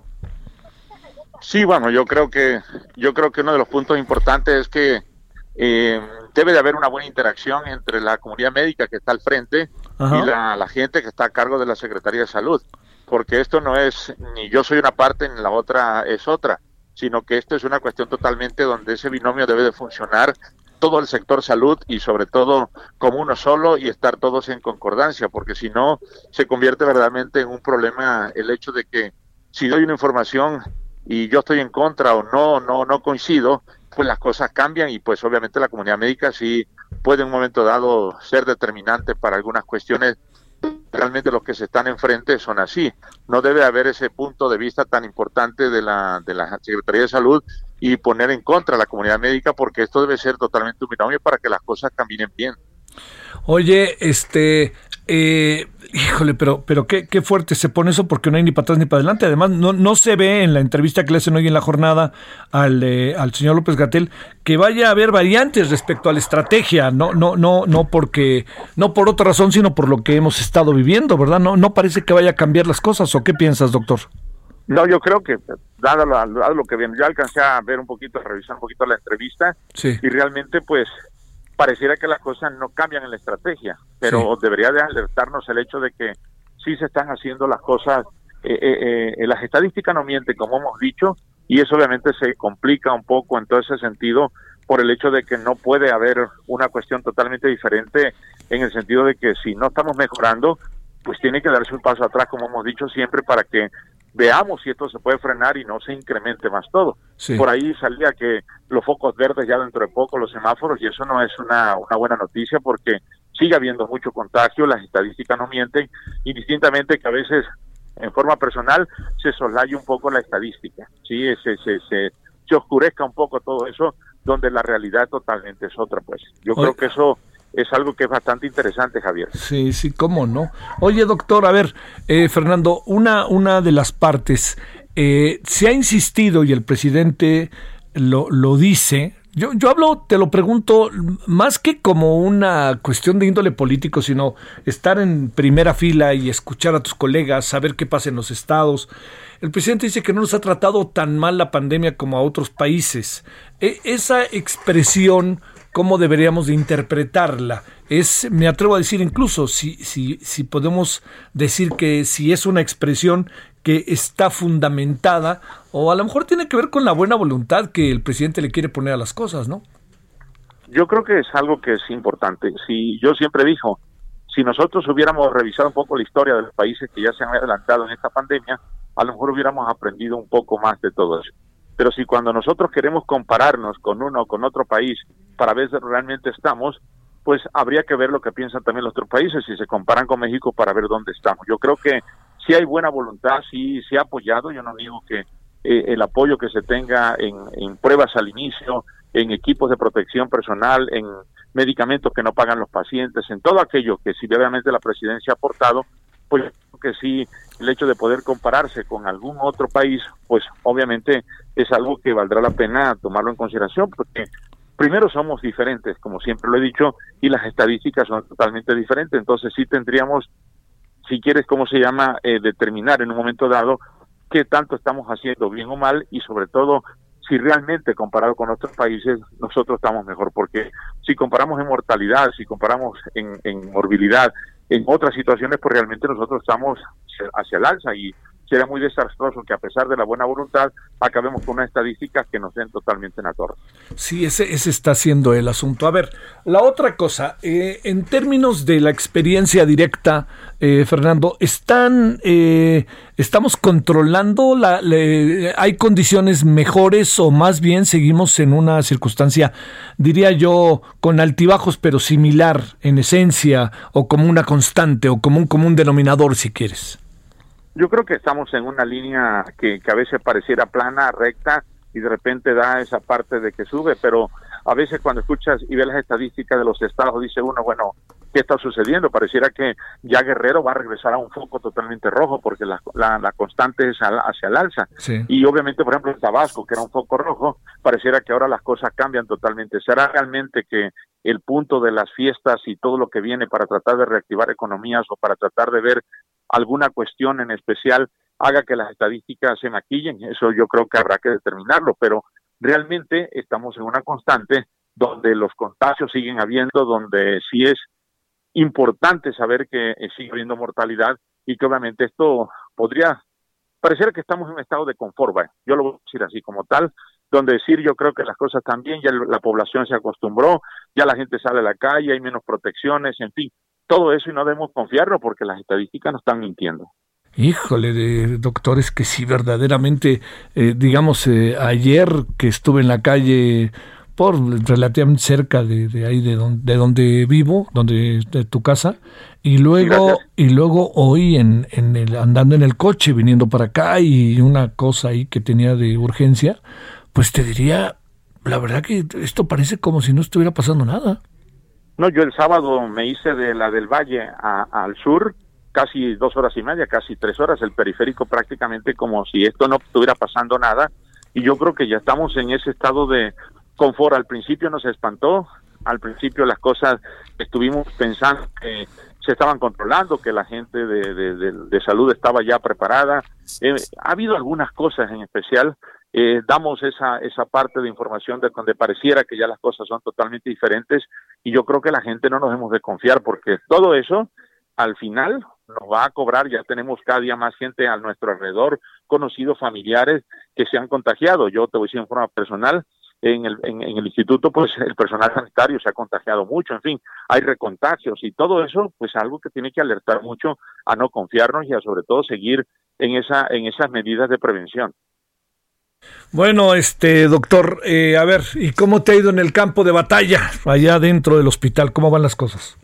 Pues el campo de batalla sigue siendo el mismo. Lo que sí llama mucho la atención que la, la, la cuestión, sobre todo el instituto, que es un centro COVID totalmente y de alta especialidad, pues tiene todo eso donde eh, sí el personal sanitario ya tiene un poco de fatiga, cansancio, no es que tenga hartazgo, pero sí yo creo una cuestión donde sí se necesitan renovar ciertas cosas y sobre todo de dar un giro totalmente a esa visión que se tiene porque la estadística del hospital y a pesar de que se han recuperado gente y demás, pues sigue siendo muy importante, muy interesante y eso dará como una visión general. Si en un instituto totalmente COVID, nacional respiratorias, hay complicaciones para alguna cuestión, ¿qué sucederá en el resto, en el trasfondo, hasta, hasta donde llegue el sector salud, las comunidades más alejadas donde, donde realmente no hay cierto tipo de, medicamentos, cierto tipo de, de, pruebas, etcétera, que hagan sospechar verdaderamente dónde estamos parados. Eso es algo que hay que ponerlo muy en, en boga, porque si hablamos del Instituto de Enfermedades Respiratorias, pareciera que estamos todos en,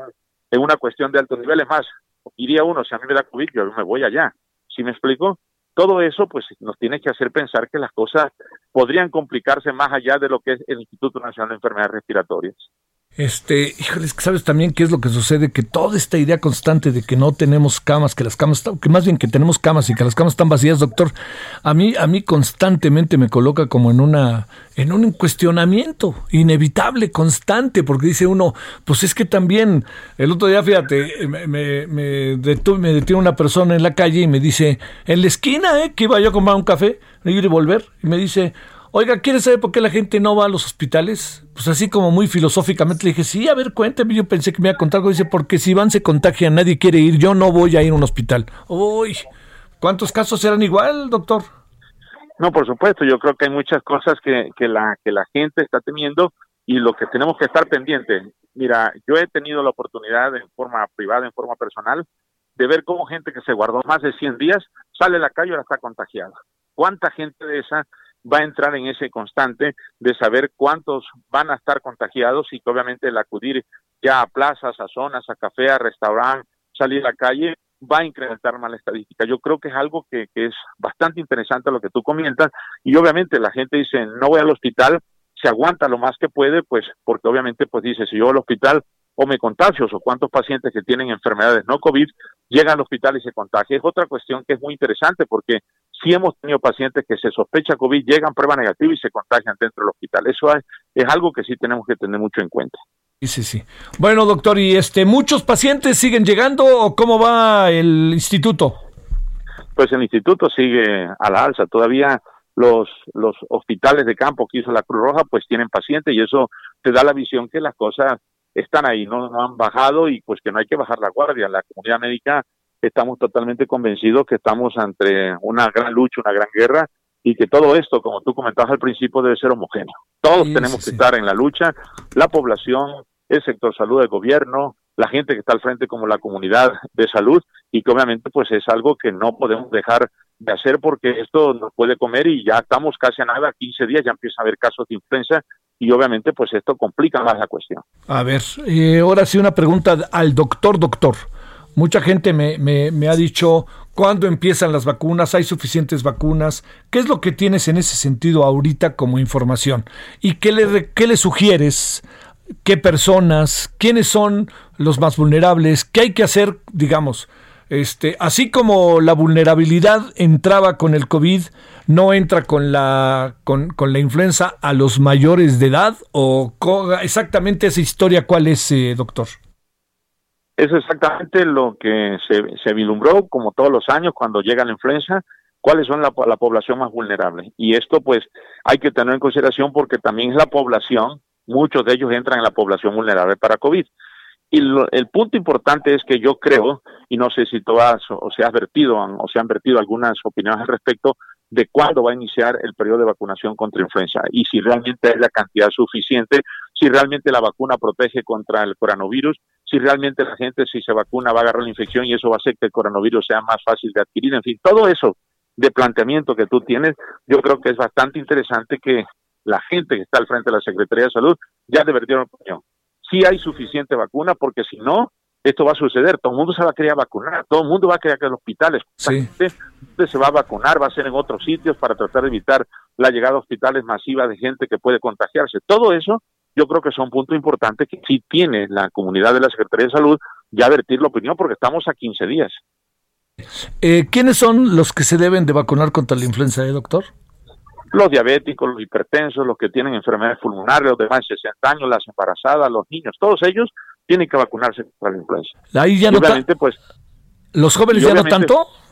Sí, claro, los jóvenes también ahora con toda la cuestión al respecto, todos tienen que vacunarse y obviamente pues el punto importante es que tanta cantidad de vacunas se va a vertir y sobre todo ver si hay alguna otra cepa que va totalmente diferente a la que ha venido en los años previos. Todo eso es algo muy importante que tenemos que tener en consideración para saber el tipo de vacuna y no se complico con todo lo que está sucediendo. Y una cuestión importante que han preguntado es si la gente que tuvo COVID, que han sido asintomáticos pero han tenido pruebas positivas, deben de vacunarse contra COVID, deben, perdón, contra influenza y si eso va a generar el hecho de que pueda tener más menos inmunidad para adquirir el COVID de otra forma. Es algo que todo eso que tú estás comentando, Javier, es bastante interesante. Claro, oye, y atenderlo, doctor. Bueno, ¿cómo está la familia en Tabasco, doctor? Todo muy bien, en Tabasco perfectamente bien, pues las cosas ahí no cambian y yo creo que todo esto, pues esperemos que ellos se cuiden mucho y un saludo allá a mi pueblo, a mi mamá y a todos ellos que están realmente eh, consternados porque dicen que las cifras han bajado, pero lo que sucede alrededor no es no es no es lo que se vive, pues. Oye, eh, pero poco, ¿ellos piensan que allá en Tabasco ha bajado? Sí, claro. La, la, Eso dice el gobernador, ¿no? Sí, prácticamente de casi 300 casos diarios a 38 hace algunos días, verdaderamente pues tendríamos que tomar un poco el ejemplo, pero hay que ver si verdaderamente estamos en ese contexto. ¿Y cómo se puede saber eso, doctor? ¿Hay manera así pues, como técnicamente? Pues yo creo que técnicamente, pues sí, las estadísticas y ver realmente la cantidad de pruebas que se tienen, que es la única manera de saber en dónde estamos parados. Bueno, te mando como siempre un gran doctor, un gran saludo, doctor, y muy agradecido. ¿eh? Sí, por ahí hay importante algunas información de algunos nuevos protocolos que se están haciendo en el hospital para proteger al sistema inmune y que yo creo que va a ser muy muy interesante. Y una más voy a comentar, mucha gente ha preguntado la vitamina D y aquellos que tienen obesidad deben de tomar la vitamina D porque eso sí es un inmunoprotector, pero para la gente con sobrepeso y obesidad, no para el resto de la población. Híjole, eso es también importante. Bueno, doctor, te reitero, te mando un gran saludo y mi agradecimiento como siempre. No, no tienes que agradecer nada, Javier, al contrario a ti, a tu auditorio y por la oportunidad de estar ahí.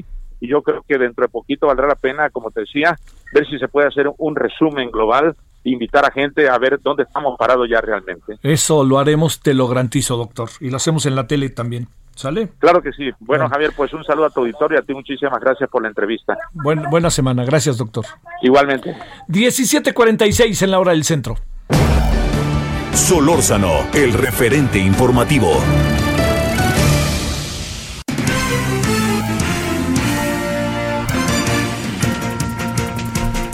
Bueno, vámonos a Guerrero, el tema de las comisiones de derechos humanos nacional, estatales, y nos vamos allá Guerrero con Carla Benítez. Carla, ¿cómo van las cosas? Muy buenas tardes.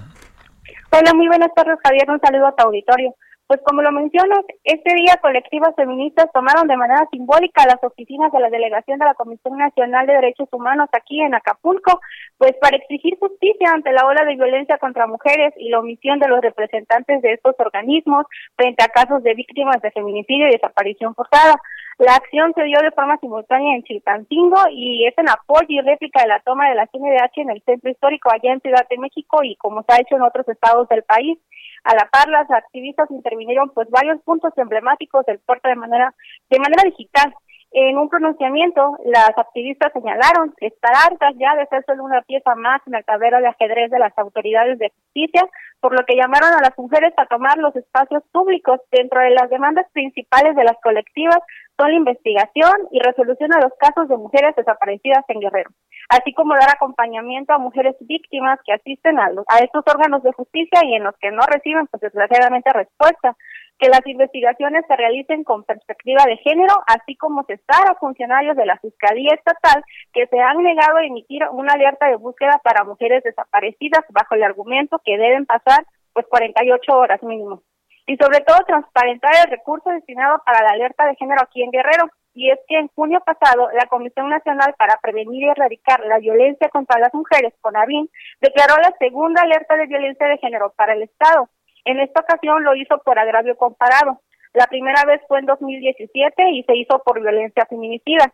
Sin embargo, la importancia de esta petición es que luego de que se emitiera, pues los recursos no se han transparentado, dado que los colectivos precisamente los, son los que dan acompañamiento a las víctimas de cualquier tipo de violencia, en el que además pues de invertir tiempo, también son ellas las que ponen de sus bolsillos para moverse de institución en institución con las mujeres que han, han sufrido algún tipo de violencia. En base a esto han realizado también diferentes actividades para recolectar fondos y tener para dar acompañamiento a refugios de mujeres aquí en el estado que son encabezados principalmente por estas colectivas feministas independientes. Y es que, como te comento, Javier, en Guerrero hasta la fecha, de acuerdo con el Secretariado Ejecutivo Nacional de Seguridad Pública, se contabilizan 82 homicidios dolosos, de los cuales 28 son culposos y solamente 10 se investigan con perspectiva de género, es decir, como feminicidios. Respecto a las desapariciones de menores de edad, las alertas han emitidas hasta ahora por la Fiscalía del Estado de Guerrero suman 28, mientras que oficialmente las alertas ALBA, que son también para mujeres desaparecidas, pero son mayores de edad, van 18. Esto a pesar de que se ha emitido, como te comenté, en junio pasado una alerta de violencia de género para el Estado. Sin embargo, las autoridades señalan los grupos feministas han dado muy pocos resultados ante este panorama de violencia que sufren las mujeres guerrerenses y pues sí, en todo el país también. Este, híjole, pues eh, nada fácil, ¿no? Mi querida Carla, nada fácil. Y luego, pues este, hay una proliferación de tomas de las comisiones, pues como actos de protesta de las mujeres, ¿no?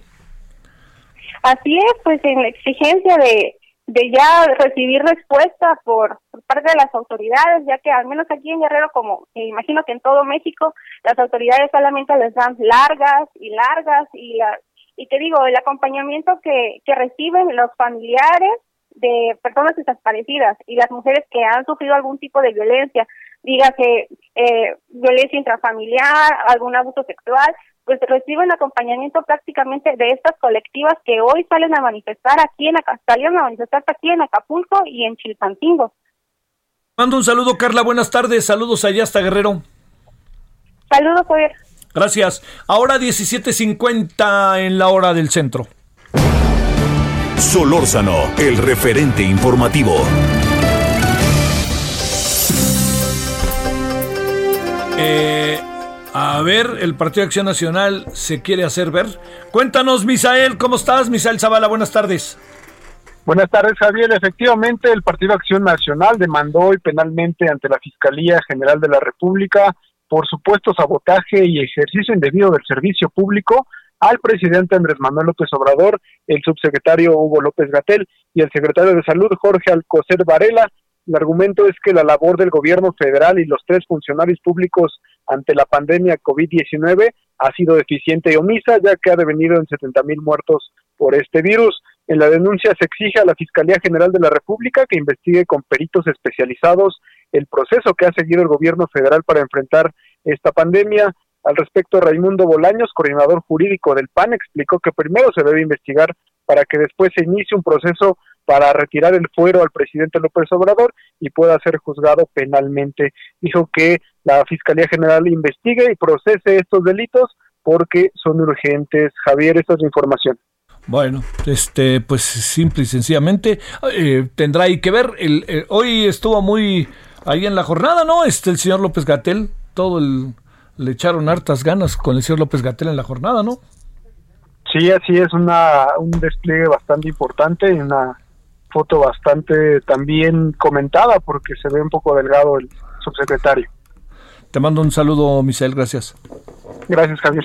Bueno, oiga, ya nos vamos. Este, le, le, reitero eh, que eh, estamos en la, en la noche hoy con el tema de la Guardia Nacional. creo que tenemos, eh, digamos, la posibilidad de abordarlo de una manera en que podamos este, tener como un espacio, diría yo, de eh, reflexión sobre un tema que no estamos resolviendo. No lo estamos resolviendo, ¿eh? así como se lo digo. La Guardia Nacional está siendo en muchos casos un auténtico dolor de cabeza. ¿eh? Bueno, vamos a hablar de ella y vamos a hablar con Julio Sabines, quien es maestro de Seguridad Nacional, y con Ernesto López Portillo.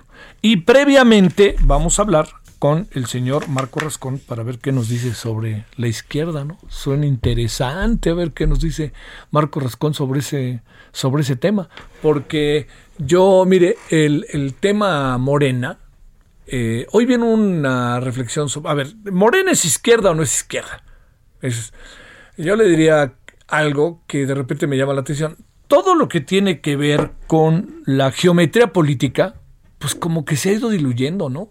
Yo ya no sé quién es izquierda, quién es centro, quién, la verdad que ya, ya no, no me queda muy claro quién puede estar bajo esa perspectiva. Pero, digamos, acorde a esa geometría política que aprendimos y que vimos en gobiernos, si algo me queda en verdad que muy claro es que no es eh, precisamente Morena la representación de eso que se peleó este, por el tema. Lo que sí me parece es que hay algo que podría, en este sentido, sí definir una nueva versión de lo que son las izquierdas, que podría ser eh, partidos, gobiernos con un pensamiento fundamentalmente este, social, de recuperación de las principales demandas de las mayorías, pero digamos así como esquema de lo que está haciendo en términos de la gobernabilidad, no es. Entonces, bueno, pues hablemos de eso y hablemos por dónde cree, por dónde se cree que puede ir Morena,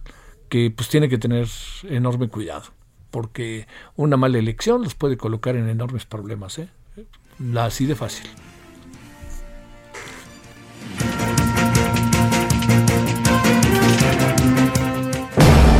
Hasta aquí, Solórzano, el referente informativo. Heraldo Radio, la HCL se comparte, se ve y ahora también se escucha. Even when we're on a budget, we still deserve nice things. Quince is a place to scoop up stunning high-end goods for 50 to 80% less than similar brands. They have buttery soft cashmere sweaters starting at $50 luxurious Italian leather bags, and so much more. Plus, Quince only works with factories that use safe, ethical, and responsible manufacturing. Get the high-end goods you'll love without the high price tag with Quince. Go to quince.com/style for free shipping and 365-day returns.